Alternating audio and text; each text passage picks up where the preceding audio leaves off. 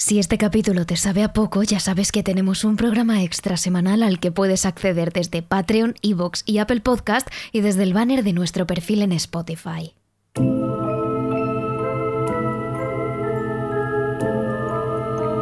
España es tierra de leyendas, de folclore y de misterio. Y si hay algo que nos apasiona en Terrores Nocturnos, es contar los sucesos paranormales que han sucedido en estos lares en los que nos vieron nacer. Porque estas leyendas son las raíces de nuestra cultura y de quiénes somos. Son las que nos acercaron por primera vez al mundo del misterio. Por eso, cuando el sello Molino de la editorial Penguin Random House nos ofreció escribir un libro sobre la España embrujada, esa España misteriosa que tanto nos apasiona, no pudimos evitar emocionarnos y ponernos a trabajar en el proyecto como descosidas.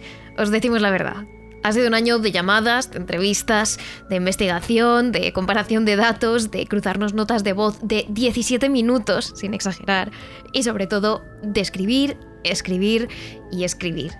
Aunque sin duda lo más difícil ha sido mantener el secreto. Y no creo que lo hayamos hecho muy bien en realidad, porque teníamos muchísimas ganas de contaros lo brutal que es para nosotras este proyecto. Pero hoy por fin todo esto ve la luz y podemos decirlo con muchísimo orgullo.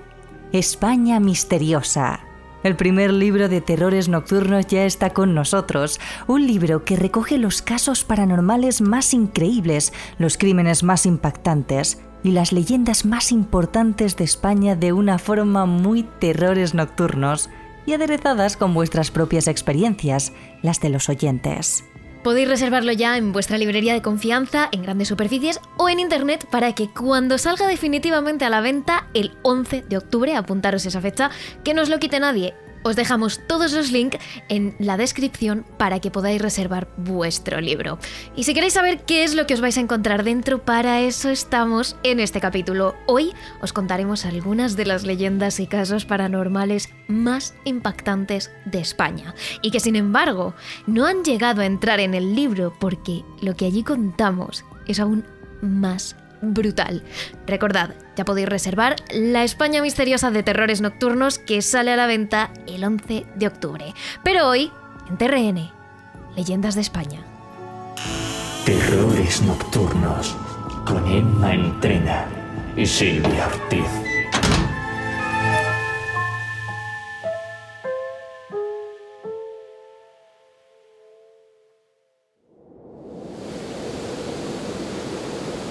El Hospital de los Espíritus de Madrid.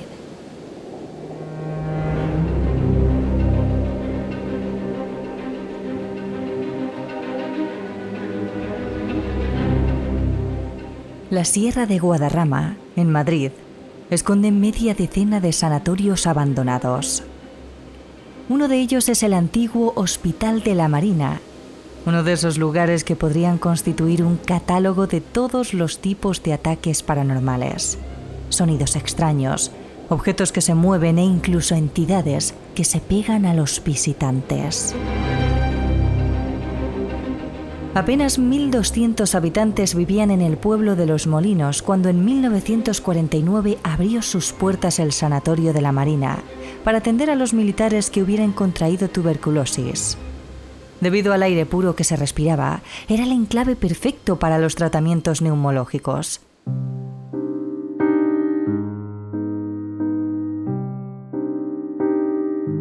El imponente edificio constaba de tres grandes salas de fachada blanca y techos de pizarra.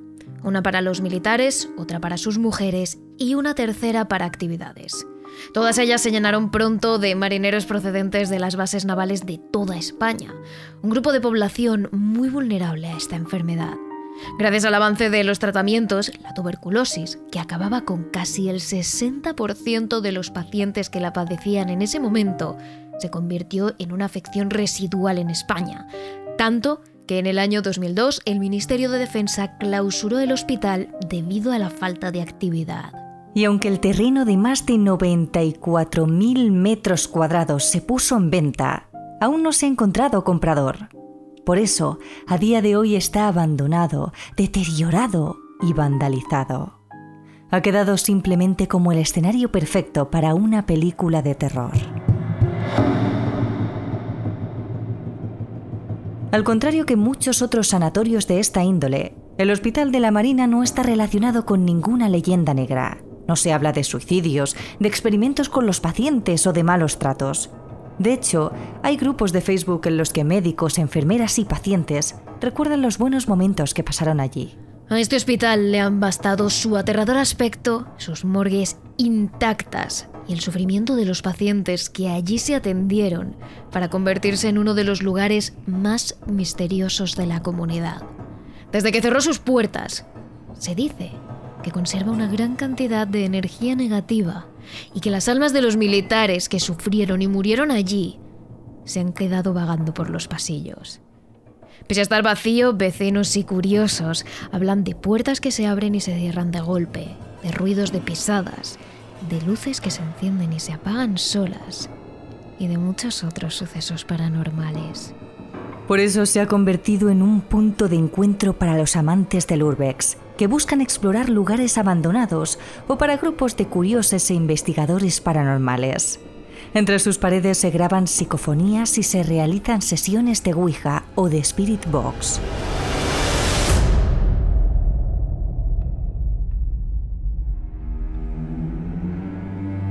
Una de esas personas atraídas por la energía extraña del lugar es Andrea, una joven madrileña que reconoce ser muy sensible a lo paranormal. Es algo que me viene de familia. Desde mi tatarabuela ha pasado de mujer en mujer hasta mí, cuenta. Mientras otros jóvenes van de bar en bar, Andrea y sus amigos disfrutan visitando lugares abandonados o con fama de encantados. Y hace unos cuatro años era el turno del Hospital de la Marina. Le recibió una valla blanca cerrada y un cartel que advertía de que el paso estaba prohibido bajo pena de una multa de 300 euros. Fuimos al hospital, aparcamos los coches eh, y tú nada más llegar tienes una valla blanca que pone multa bajo 300 euros, o sea que no se puede pasar, es propiedad privada. Y, y bueno, pues aún así decidimos pasar, porque bueno, porque pasa mucha gente. Empezaron explorando el edificio de la izquierda, el destinado a las mujeres. Casi todos los amigos de Andrea entraron sin problema, pero cuando ella fue a poner un pie en las escaleras que conducían a su interior, algo le impidió el paso. Yo fui a subir las escaleras y cuando pisé el primer escalón, mi cuerpo no podía seguir adelante. No sé qué pasó, no sé quién me impidió seguir adelante, pero mi cuerpo no, no podía seguir. O sea, yo intentaba y era como si me hubiesen puesto un muro en medio y no, no podía seguir no era imposible. O sea, mi, mente quería seguir, pero mi cuerpo estaba como paralizado y yo intentaba echar para adelante y no podía. Entonces, bueno, decidí no entrar porque supongo que me estaban avisando de algo. Debido a eso, ella y dos personas más decidieron quedarse en el patio del recinto, esperando a los demás. Lo que no sabían era que las que corrían verdadero peligro eran ellas. De repente, Andrea notó un intenso dolor en la pierna. Eh, no sé qué pasó, pero en la pierna derecha, desde el muslo hasta la espinilla, en toda la zona de la rodilla, sufrí un dolor muy fuerte, muy, muy fuerte, como si me estuviesen partiendo el hueso en mil pedazos. Yo cuando era pequeña tuve muchas roturas de huesos, sé lo que es una rotura de hueso y sé lo que duele. Esto dolía como 20 veces más. Se me saltaron las lágrimas del dolor, entonces me agarré muy fuerte, muy fuerte, muy fuerte. No sé cuánto duró, yo creo que fueron segundos, pero para mí fueron eh, horas. Por su parte, la chica que se había quedado esperando junto a ella sintió un dolor muy parecido, pero en la nuca. En cuanto Andrea llegó a casa, decidió contarle a su madre todo lo que había sentido en el hospital de la Marina. La mujer, experta en lo esotérico y con capacidad para ver más allá de lo físico, comprendió enseguida lo que había pasado. Cuando yo llegué a mi casa, eh, como os he dicho antes, esto viene de, generaciones anteriores, se lo conté a mi madre y me dijo mi madre, no te asustes, no pasa absolutamente nada, pero te voy a hacer una limpieza, porque una energía se te ha agarrado a ti y se ha venido contigo. La mujer se refería al Spirit Attachment, una de las formas más antiguas de posesión según la tradición esotérica, en la que una entidad puede quedar pegada a una persona viva y establecer a partir de ahí una relación parasitaria con ella. Es decir, el ente se alimenta energéticamente del vivo, Por eso, las personas pueden sufrir cansancio, depresión, cambios drásticos de personalidad e incluso pulsiones suicidas. Los entes que hacen esto están muy confusos y siguen atados al mundo físico porque han dejado muchos asuntos sin resolver, como ocurre con los suicidas o los que murieron muy jóvenes. Esto podría explicar que el espíritu de una de las personas que había fallecido prematuramente en el hospital se hubiese pegado al cuerpo de Andrea a través de su pierna para intentar escapar de allí. La solución pasaba por un rito de limpieza. Así lo recuerda la joven. Pero bueno, mi madre me hizo una, una limpieza y esa noche yo no pegué ojo. O sea, eh, me quedaba dormida del cansancio, pero yo tenía la sensación de que había alguien en mi habitación mirándome. O sea, alguien había conmigo. Al día siguiente, eh, mi madre me volvió a hacer otra limpieza con agua bendita para que esa energía se desprendiese de mí y fluyese a donde tuviese que fluir. La energía se tenía que ir, no podía quedarse conmigo. Aún así, esa noche no pegó ojo. Andrea estaba convencida de que no estaba sola.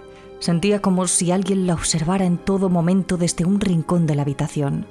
Lo más extraño, sin embargo, fue que sin haber contado ella nada de eso a sus amigos, la chica que se había quedado con ella en el patio del hospital le contó que había tenido exactamente la misma experiencia paranormal. Sentía que un ente la observaba mientras intentaba conciliar el sueño. Esta fue su única recomendación. Vete a una iglesia, coge agua bendita reza, reza lo que sepas, pide que, no esté contigo y, y que te deje descansar, pídelo.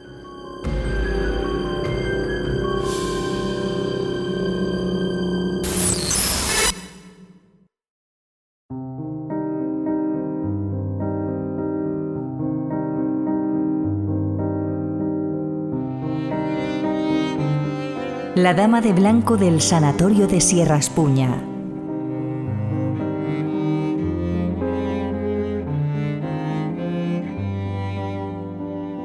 Como os hemos contado antes, en los primeros del siglo XX la tuberculosis, incurable en más del 60% de los casos, ya era una de las enfermedades más mortíferas de España. Esto obligó a que en todo el país se desplegara una red de hospitales y sanatorios ubicados lejos de las ciudades para contener la enfermedad y evitar los contagios masivos. Sucedió en Madrid con el Hospital de la Marina, pero también sucedió en el resto de España. Y uno de esos hospitales fue el Sanatorio de Sierra Espuña, ubicado en El Berro, en la Aljama de Murcia. El proyecto del monumental edificio se presentó en 1913 y ese mismo año se puso la primera piedra. Nos constituimos esta media docena de murcianos en asociación benéfica para crear un sanatorio hospital antituberculosos sometido al protectorado del gobierno español y a la dirección espiritual de la Iglesia Católica. Se podía leer en la carta fundacional. Sin embargo, la construcción no se terminó hasta el año 1935, cuando fue inaugurado por el doctor Pérez Mateos, subsecretario de Sanidad. Y tan solo unos años después, la dictadura atribuiría a Francisco Franco todo el mérito. Así rezaban los titulares de la prensa afín. Hoy España, por voluntad del caudillo, atiende y cuida a los enfermos.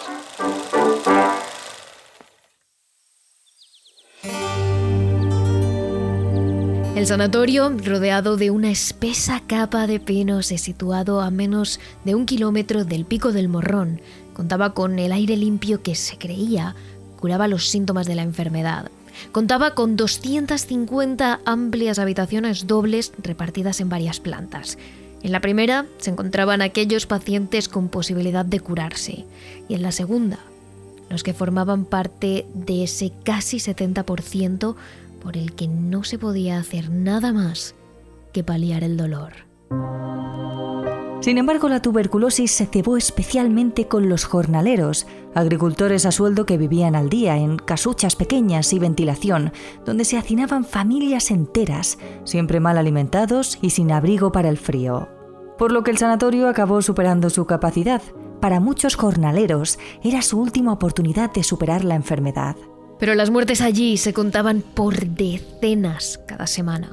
Los médicos apenas daban abasto para mantener los cadáveres lejos de los pacientes vivos, y las monjas de la caridad batallaban por limpiar los esputos de las habitaciones. La sobrecarga de trabajo era Tal que el sepulturero, que acudía a Sierra Espuña una vez en semana, llegó a encontrarse con pacientes que salían de su propio ataúd. Los médicos les daban por muertos erróneamente. Afortunadamente, con el descubrimiento de la estreptomicina en 1943, la tuberculosis pasó a ser una enfermedad tratable y en 1962 el edificio fue clausurado debido al desuso.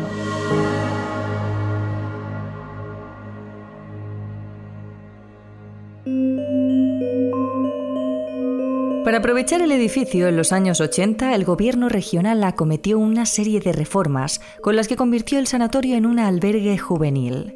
Allí acudían por el día niños huérfanos, menores en situación de pobreza e incluso algunos jóvenes con discapacidades físicas o mentales. Pero los que dieron la voz de alarma fueron los pocos niños que pernoctaron allí. Aseguraban escuchar gritos y lamentos que rompían el silencio de la noche y pasos en los pasillos. Pero lo más aterrador es que reportaban ver la figura de una mujer joven, completamente vestida de blanco, que paseaba por los pasillos dejando la temperatura por los suelos a su paso. Incluso existen registros de peticiones de traslado de varios miembros del personal a causa de estos hechos paranormales. Por supuesto, esta leyenda se extendió por el pueblo como la pólvora. Los jóvenes no querían acudir allí ni siquiera de día. Sentían que el edificio era siniestro, que estaba poseído por una energía oscura, y temían enfrentarse a los fenómenos paranormales que se vivían continuamente allí. Así que por su falta de éxito, el albergue también acabó cerrando y el edificio quedó completamente abandonado. Y fue entonces cuando el misterio se intensificó. Sin ninguna duda, el suceso paranormal más impactante ocurrió en el año 1995, tal y como recogió el periódico local La Verdad. Un grupo de militares españoles pasaba la noche en el abandonado sanatorio como parte de unas pruebas y operaciones que se estaban realizando en la zona. Los militares dormían en sus sacos cuando de repente los disparos de un fusil rompieron el silencio de la noche y les despertaron. Se trataba de otro soldado del que se había quedado haciendo guardia. Ante él se encontraba un ente de color verdoso, resplandeciente, que heló la sangre de todos los presentes. No parece que los disparos le afectaran, pero poco después acabó desapareciendo entre sus ojos. La fama de este caso llegó no solo a toda Murcia, sino a toda España. Por eso, desde 1997, cuando el edificio quedó sin vigilantes de seguridad y hasta el día de hoy, Miles de investigadores paranormales y de aficionados se han acercado hasta allí. Y cabe decir que parece ser uno de los sitios más fructíferos en cuanto a fenómenos sonoros en España. Se han grabado centenares de gritos y murmullos cuando el lugar debía estar completamente vacío, decenas de psicofonías clarísimas y algunas captaciones con Spirit Box. Es por eso que a día de hoy el enorme armatoste que antaño era el sanatorio de Sierra Espuña sigue abandonado únicamente transitado por los amantes del urbex. Se mantiene ahí, en su colina, un recuerdo constante del misterio que nos acecha.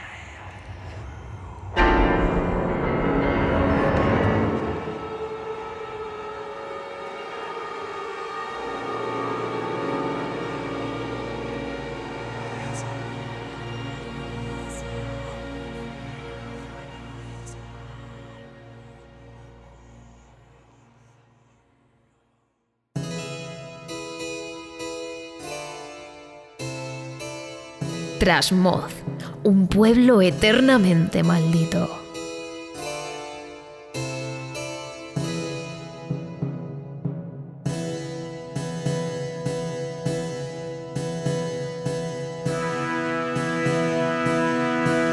Os hablamos ahora de la historia que rodea al único pueblo excomulgado de España, Trasmoz situado en la comarca zaragozana, construido en la ladera de la montaña de Moncayo en el siglo XII y custodiado por un imponente castillo que preside la cima del monte, capaz de verse a kilómetros de distancia. Un lugar rodeado de leyendas y demonios, conocido por ser el pueblo más maldito del país.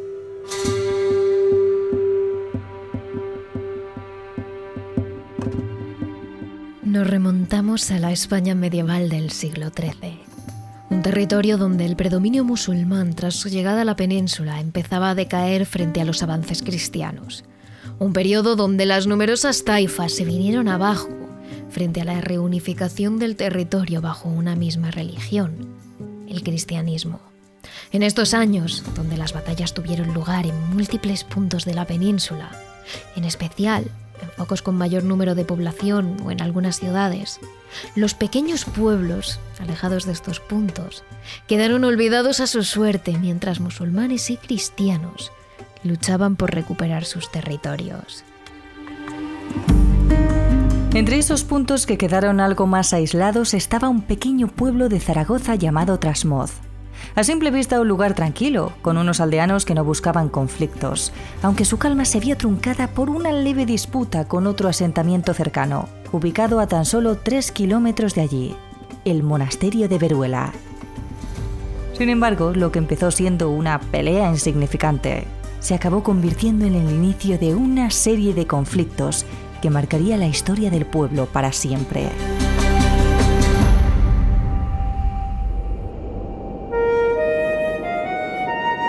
Todo comenzó durante el frío invierno del año 1255, cuando ambos territorios se abastecían del Monte de la Mata para conseguir leña con la que calentar las casas. Ese invierno dejó tras de sí diversas heladas. Fue el más intenso para muchos de los aldeanos que llevaban toda su vida allí. Por eso, la madera de los árboles del monte se convirtió en algo indispensable para sobrevivir. Desgraciadamente, en apenas unas semanas, el frondoso bosque que abastecía ambos terrenos dejó de existir. Los árboles eran arrancados casi en masa por los ciudadanos de una aldea y de otra. Cada vez se llevaban más madera por miedo a quedarse sin ella. Y la desesperación, sumada al frío, comenzaron a crear cierta tensión. La lucha por la materia prima llegó hasta tal punto que un día el clérigo del monasterio de Veruela amenazó con maldecir al pueblo de Trasmoz si ésta seguía haciendo uso de esos árboles. Fue una amenaza directa y contundente, pero a esas alturas del invierno, las palabras del religioso no calaron tan fuerte en los huesos de los trasmoceros como el frío que acechaba sus casas. Los aldeanos solo pensaban en una cosa, sobrevivir al invierno por encima de todo. Fue entonces cuando Andrés de Tudela, el abad del monasterio por aquel entonces, aprovechó los rumores que llevaban asolando a la aldea vecina desde hacía siglos. Las leyendas populares decían que hacía años Trasmoz estaba infestado de brujas. Algunos se referían a ella como la ciudad de la hechicería, la magia negra y las maldiciones. Así que aprovechando la existencia de estas leyendas el clérigo alimentó el miedo de sus aldeanos y de todos los territorios vecinos, maldiciendo la aldea en nombre del Señor. Andrés Tudela se empeñó tanto en llevar a cabo este objetivo que viajó hasta la residencia del Papa Julio II, donde consiguió que el superior excomulgara al pueblo entero y a sus aldeanos, apartándoles del catolicismo y del reino de los cielos para siempre.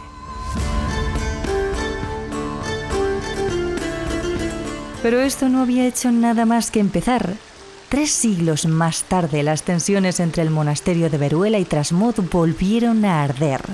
En esta ocasión no fue la madera la que encendió las llamas entre ambos, sino el agua. En 1511, el señor de Trasmoz, Pedro Manuel Ximénez de Urrea, culpó al abad del monasterio por alterar el curso del río que transitaba por ambos terrenos. El agua no llegaba a las familias trasmoceras y la sequía se había convertido en uno de los principales problemas de la aldea. Mientras tanto, el monasterio de Veruela recibía más agua que nunca, con una repentina desviación del caudal del río que recorría las colinas cercanas. Esta fue la gota que colmó el vaso, y la guerra estalló de nuevo.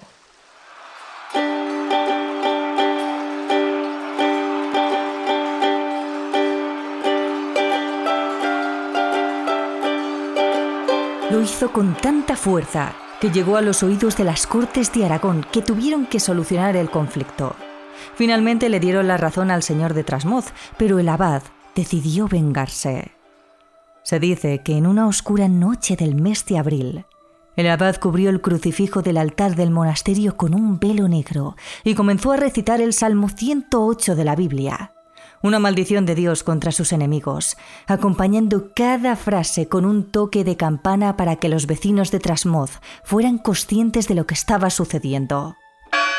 Exaltado sea sobre los cielos, oh Dios, y sobre toda la tierra sea enaltecida tu gloria, para que sean librados tus amados, salva con diestra y respóndeme. Danos socorro contra el adversario, porque vana es la ayuda del hombre. En Dios haremos proezas, y Él hollará a nuestros enemigos. Una vez terminó el salmo, el profundo silencio de la noche volvió a reinar en la comarca. Pero ahora todo había cambiado. Trasmoz se había convertido en el pueblo más maldito de España. Pocos años después, el pueblo vivió un declive que terminó de completarse con el incendio del castillo de Trasmoz, el cual quedó reducido a cenizas. A partir de ahí, un halo de misterio rodeó cada calle y cada casa de la localidad, que pasó a ser una de las más conocidas de la comarca.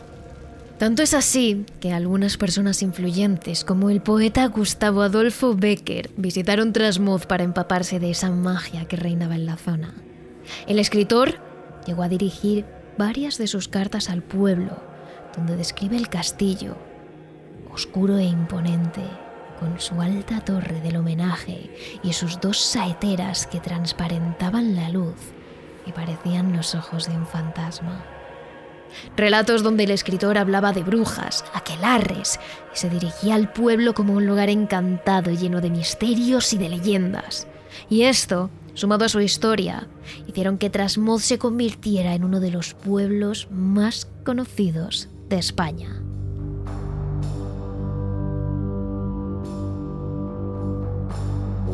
A día de hoy, Trasmoz sigue siendo un pequeño pueblo donde apenas supera el centenar de habitantes.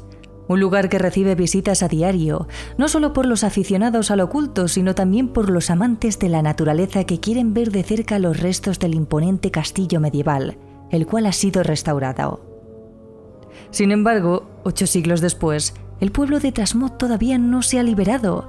Sigue siendo el único pueblo excomulgado de España. Hay quienes aseguran que este lugar estará maldito para siempre. Esta es la última historia que os contamos en este capítulo de la España embrujada. Pero si queréis saber muchísimo más sobre los casos paranormales que han impactado el país, los crímenes reales más terribles de la historia o los lugares más embrujados de España, no os olvidéis haceros con el libro La España misteriosa de terrores nocturnos, que sale a la venta el 11 de octubre y que podéis reservar desde ya en vuestra librería o en los links que os dejamos en la descripción.